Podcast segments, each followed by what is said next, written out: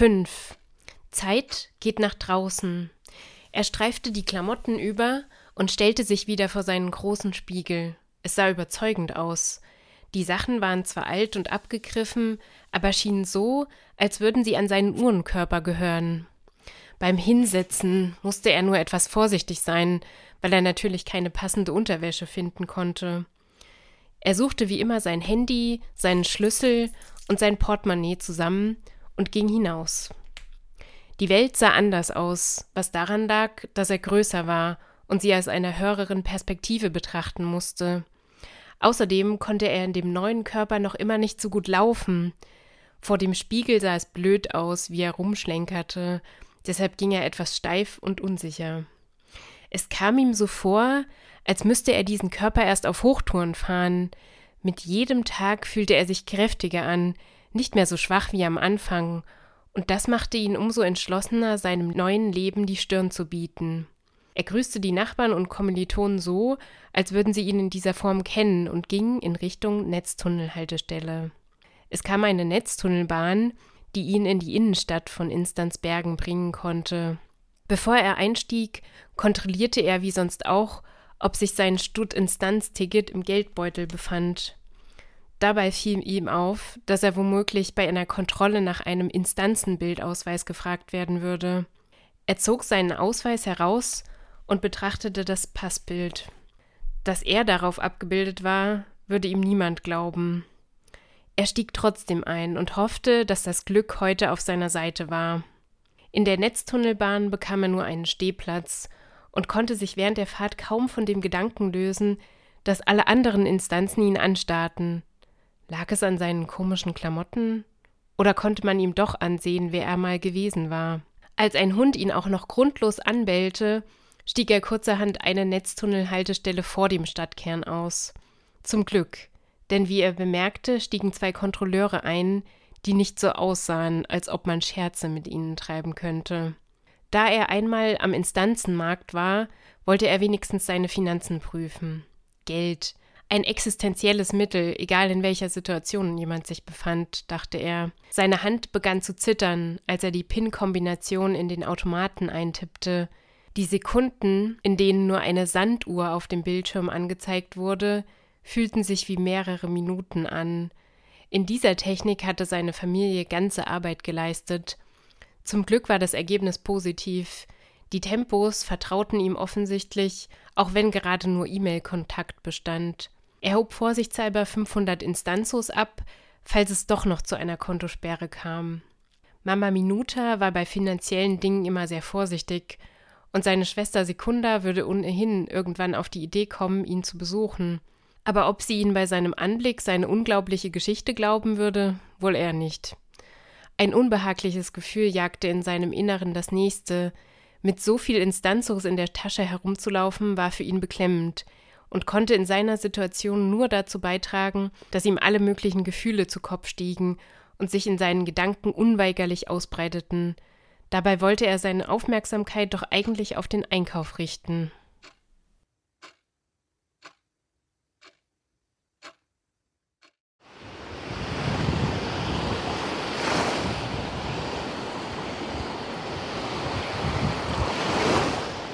Sechs. Karma alleine. Es war eindeutig zu warm draußen für das Wintersemester, das spürte Karma, als sie das Zentrum ansteuerte diese Paare überall auf den Straßen, ist ja schön für sie, wenn sie sich gefunden haben, aber mussten die echt überall Händchen haltend herumlaufen? Nur selten waren mal gut aussehende Instanzenmaus dazwischen zu erblicken, die im Alleingang waren. Aber bestimmt hatten die auch alle Instanzen Franz. Karma fühlte sich wieder sehr allein auf der Welt. Hatte sie nicht auch ein glückliches Leben verdient, in dem sie von einem Instanz geliebt wurde? Würde sie für den Rest ihres Lebens etwa alleine bleiben? Das wäre ungerecht. Wenn sie angesprochen wurde, dann nur von irgendwelchen blöden Instanzen Maus, die wahrscheinlich nichts mehr zu verlieren hatten. Am besten war es, sich tief in der Arbeit und dem Studium zu vergraben, dann kam sie nicht auf solche blöden Gedanken. Aber sie wurde diesen ganzen egoistischen Zweiern eben immer wieder ausgesetzt, da konnte sie nichts machen. Zeit hätte sie verstanden, weil sie auch länger allein war und den gleichen trübsinnigen Gedanken nachhing. Wahrscheinlich war Karma selbst auch noch für diese Gedanken verantwortlich. Na toll. Aber sie konnte nun wirklich nichts für Zeits Gefühle, das hatte sie ihrer besten Freundin klipp und klar gemacht.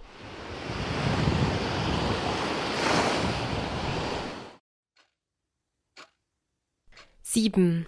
Zeit geht einkaufen. In der Innenstadt von Instanzbergen angekommen, steuerte Zeit auf Time and Tempo zu, wo er gewöhnlich seine Klamotten ausgesucht hatte. Shopping hatte er schon immer gehasst, auch in seinem anderen Leben. Den Gang in ein Bekleidungsgeschäft tätigte er auch sonst nur, wenn er wirklich neue Anziehsachen benötigte. Ansonsten war es ihm immer ein Rätsel gewesen, wieso viele Instanzen Franz gerne Shoppen als Freizeitbeschäftigung nutzten. Er bemerkte einige Pullover und fing an, die Größen rauszusuchen. Seine Mitbewohnerin Länge hätte ihm hier sehr gut helfen können. Aber eine Verkäuferin war bereits an seine Seite getreten und fragte höflich, ob er etwas für seine Freundin suche und ob sie ihm dabei behilflich sein könne. Er lehnte dankend ab und verschwand schnell in der Mausabteilung. Wie er befürchtet hatte, war das Angebot auch in diesem Teil des Geschäfts sehr vielfältig. Wenigstens waren hier nicht so viele Instanzberger und er konnte sich in Ruhe einen Überblick über Art und Form der Kleidung machen, was in seiner Situation eine Herausforderung war. Er entschied sich, dass es am besten sein würde, mit der Unterwäsche anzufangen. Slips in klassischen Farben mit und ohne Eingriff, kurze und lange Unterhosen, Boxershorts und sonstige Spezialitäten, die ihn ohnehin überfordern würden. Da er bereits in seinem anderen Leben ein Flash-Fan war, entschied er sich für die Boxershorts, die das Blitzlogo des Superhelden abbildeten. Er erinnerte sich, wie er von einem gleichaltrigen maulichen Verwandten in der Pubertät erfahren hatte, dass man in solchen Shorts offenbar zu viele Freiheiten hatte. Deshalb nahm er vorsichtshalber auch noch ein paar Slips und suchte die nächste Kabine auf.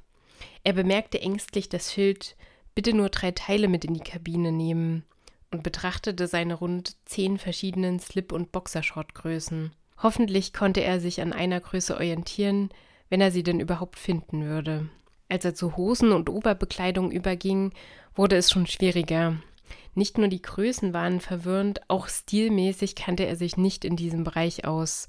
Auch in dieser Angelegenheit vermisste er seine Mitbewohnerin Länge. Beim Anprobieren fand er immerhin heraus, dass er jetzt ungefähr 1,78 Meter groß sein musste. Das war ein Vorteil, um an die Sachen heranzukommen, die weiter oben hingen. Sachen in den oberen Regalen hatte er früher nur betrachtet, wenn Stäbe zum Greifen der Ware gleich neben dem Regal hingen und man nicht erst mühselig die Verkäuferin danach fragen musste. Schließlich hatte er sechs verschiedene Arten von Oberteilen, zwei unterschiedliche Jeans, ein paar Schuhe, eine Jacke und sehr viel Unterwäsche zusammen. Die Verkäuferin an der Kasse betrachtete ihn misstrauisch in seinem zerschlissenen Hemd, als er 297 Instanzos 89 in Bar bezahlte und danach fragte, ob sie ihm die Schilder von einem Klamottenset abschnitt, damit er es gleich anziehen konnte. Zum Glück erkundigte sie sich nicht weiter, sondern verabschiedete ihn mit einem Augenzwinkern. War er etwa von ihr angeflirtet worden? Als er sich umgezogen hatte und aus dem Laden gehen wollte, rief die Verkäuferin von der Kasse in seine Richtung Ähm, hallo, einen Moment bitte. Sein Herz begann zu stolpern. War etwas mit seinem Einkauf nicht in Ordnung? Hatte sie ihn, was eigentlich unmöglich war, durchschaut? Sie haben Ihren Beleg bei uns vergessen. Sein Herz klopfte wieder in regelmäßigen Abständen und er lachte die Verkäuferin erleichtert an. Sie erwiderte es mit einem erneuten Zwinkern und reichte ihm den Bon so hin, dass er ihre Hand berühren musste. Er fand die Geste aufdringlich und verabschiedete sich schnell wieder.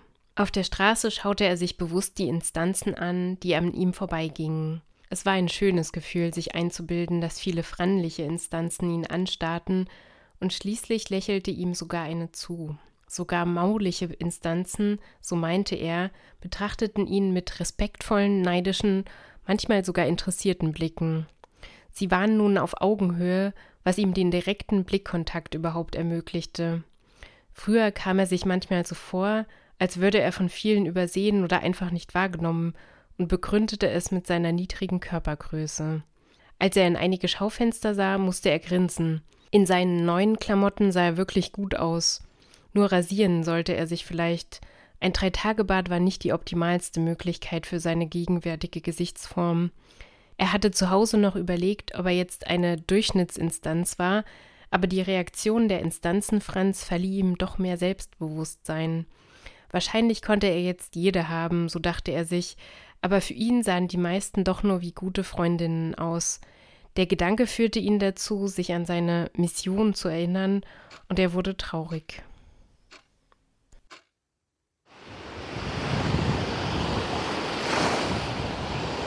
Acht. Karma geht shoppen. So eine Shoppingtour war doch etwas Erholsames. Da musste man sich wenigstens nicht zu sehr konzentrieren. Karma schlenderte mal wieder durch verschiedene Läden, um sich für die schwierige Klausur über die Ursache-Wirkungsgesetze die sie eben geschrieben hatte, zu belohnen. Sie wäre gern mit Maya einkaufen gegangen, aber die traf sich ja gleich wieder mit Duka. Naja, wenigstens hatten sie sich kurz zu einem Eis verabredet. Karma musste an Zeit denken. Eigentlich könnte sie sie mal wieder besuchen. Aber erstmal musste ein wenig Gras über das Gespräch von neulich wachsen. Dann könnte man auch wieder lustige Freundschaftsaktionen miteinander unternehmen. Zeit würde sich wenigstens den ganzen Tag für sie frei nehmen, das war das Gute. Vielleicht sollte Karma einfach warten, bis Zeit sich selbst irgendwann mal meldete, wenn sie wieder für ein Treffen bereit war. Aber vielleicht wartete diese auch darauf, dass Karma sich bei ihr meldete. Ach, war das jetzt alles kompliziert. Vielleicht wäre es doch besser gewesen, Zeit hätte ihr nichts gesagt, aber das war nun zu spät. Karma hasste es, immer zur Rücksicht zu nehmen. Auf sie selbst wurde ja auch keine Rücksicht genommen. Von der einen besten Freundin bekam sie zu viel Aufmerksamkeit, die sie nicht wollte, von der anderen zu wenig, obwohl sie sie eigentlich dringend benötigte. Also blieb sie allein in ihren Gedanken, in ihrem Leben und überhaupt. Vor allem in den Netztunneln überkamen sie solche Gedanken, deswegen waren diese Fahrten nach Hause die allerschlimmsten. Sie musste schon wieder an Zeit denken, denn die liebte Netztunnel über alles. Sie fotografierte sogar die verschiedenen Arten von Netztunnel-Hotspots und deren Entwicklungen im Laufe der Jahre in verschiedensten Städten. Liniennetztunnel und die Knöpfe, die der Fahrer während der Fahrt drücken musste, waren für Zeit die spannendste Nebensache der Welt. Es war wirklich ein Wunder, dass sie sich noch kein Miniaturnetztunnelsystem gekauft oder eine Fahrt in das Netztunnelarchiv arrangiert hatte.